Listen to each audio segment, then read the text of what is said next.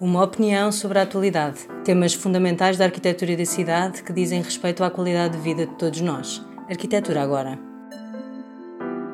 Sobre o Prémio Jovens Arquitetos e a premiação em arquitetura, hoje temos connosco a arquiteta Patrícia Robalo, membro do júri.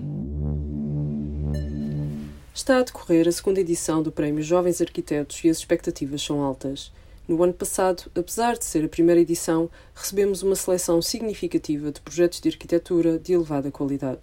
Foram premiados o projeto de reabilitação da Quinta Val do Conde, em Mirandela, dos Adolfo Arquitetos, o Espaço Liceia, em Lisboa, de João Quintela, e a Casa Âmago, em Ancião, de Bruno Dias.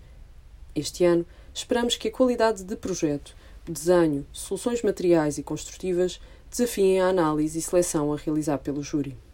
Nesta segunda edição, o júri é composto pelo primeiro premiado da edição anterior, António do Fundo Ferreira, por Mário Serrano e por mim própria, Patrícia Robalo, na qualidade de presidente do júri. As inscrições já se encontram abertas e encerram a 8 de março.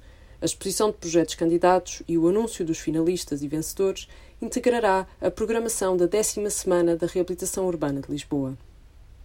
Porque estes também são momentos de celebração e mostra do valor da arquitetura, entre pares e para um público mais alargado, e porque o trabalho das arquitetas e arquitetos deve ser reconhecido publicamente, incentivamos a inscrição de todos os projetos que cumpram as regras estabelecidas no regulamento do prémio.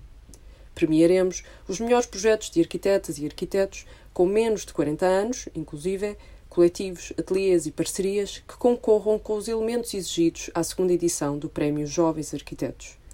Encontram toda a informação e regulamento do prémio nas páginas digitais da Vida Imobiliária e do Grupo Presseran, que suportam a iniciativa, e informação adicional através do podcast Arquitetura Agora dos curadores do prémio, Paulo Durão, Paulo Seródio Lopes e Marco Roca Antunes.